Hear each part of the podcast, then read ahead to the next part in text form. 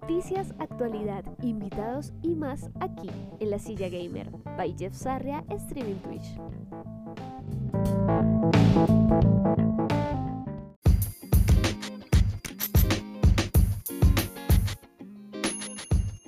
Este 27 de mayo, durante el último State of Play celebrado por Sony, logramos contemplar el primer gameplay de Horizon 2 Forbidden West, el nuevo juego de Guerrilla Games corriendo directamente desde una PlayStation 5. Es así como los responsables también de la saga de Killzone nos subió el hype a lo más alto. No faltó mucho en empezar y el director de Horizon 2 nos estaba explicando que estábamos a punto de presenciar lo que estaba capturado directamente desde la nueva consola de Sony. Así es, está dando comienzo al primer gameplay de Horizon 2 directamente desde una PlayStation 5. Aloy nuevamente es protagonista y esta vez es llevada a San Francisco, Estados Unidos. Si no has jugado Horizon Zero Dawn, cabe aclarar que es un mundo post-apocalíptico llevado con tecnología avanzada y una mezcla de herramientas rudimentarias. La zona nos ha dejado ver un gameplay con un estilo selvático y muchas zonas de playa, dándole bastante frescuras a su antecesor juego. No pasa mucho tiempo y vemos utilizar a Aloy su fiel inseparable arco, enfrentándose a un grupo de cazadores pertenecientes a la tribu Terak y controlando criaturas mecánicas de este nuevo mundo. Además también nos dejó ver unas nuevas habilidades, como una bomba de humo que le permite escapar de situaciones bastante complicadas.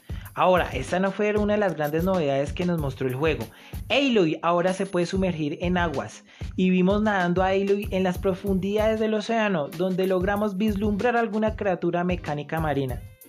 Dos mejoras respecto a Horizon Zero Dawn que nos llamaron la atención fue el combate cuerpo a cuerpo y el desplazamiento. En esta primera, Aloy tenía a la disposición distintos movimientos que podían encadenar a modo de combo un movimiento enfrentamiento que usa por suerte un ataque especial. Y también vimos un video donde ella insertaba un objeto en su lanza para cargar la energía.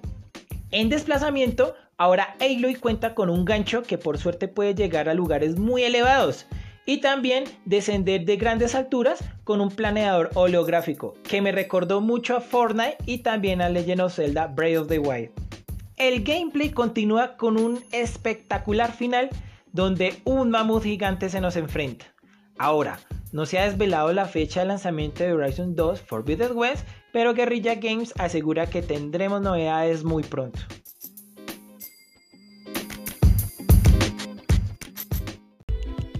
La Silla Gamer.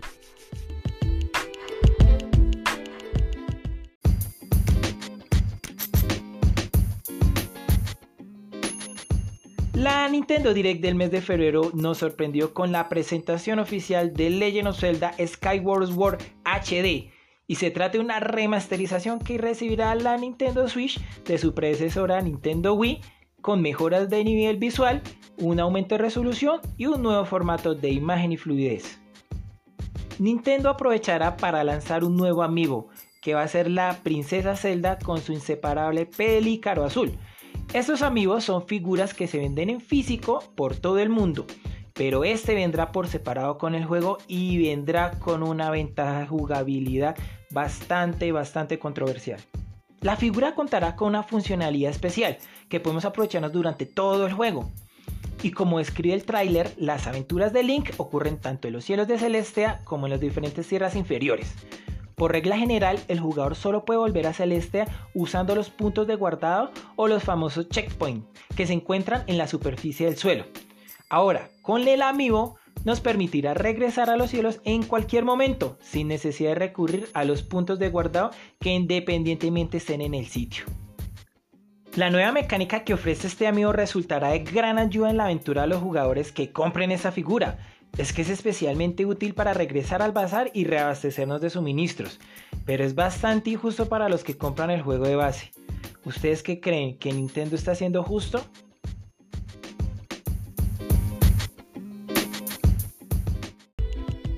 La Silla Gamer.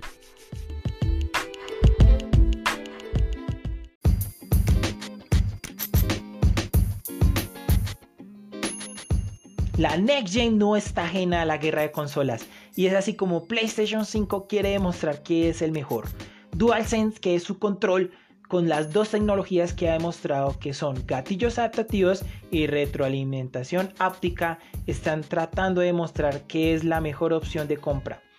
La primera opción, que son los gatillos adaptativos, buscan darle realismo al juego, sobre todo a los shooters. No obstante, presionarlo sería más complicado, de acuerdo al arma que utilizas. Y esta segunda tecnología, que es la retroalimentación óptica, permite que el control de PlayStation 5 comience a vibrar diferentes formas dependiendo en el lugar que estemos durante el juego. Es así como Spotify entra aquí con la utilización de la retroalimentación óptica.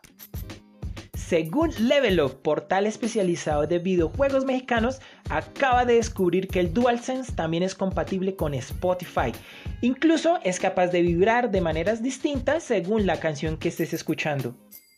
De acuerdo a la publicación de Level Up, testigos de la experiencia, solo tendrías que conectar tu control de PlayStation 5 a tu PC a través de la USB que viene incluido en la caja del producto.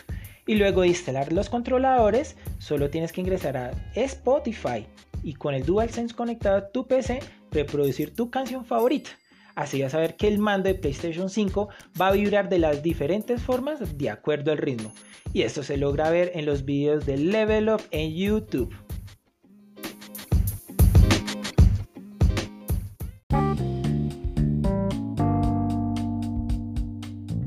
Soy Jeff Sarria y me pueden encontrar en Twitch como Jeff Rayal Piso Sarria, donde hacemos streaming de videojuegos de un catálogo variado de la Xbox One y PlayStation 4. Además también hacemos cocina en vivo, entonces para que estén pendientes todas las noches los fines de semana.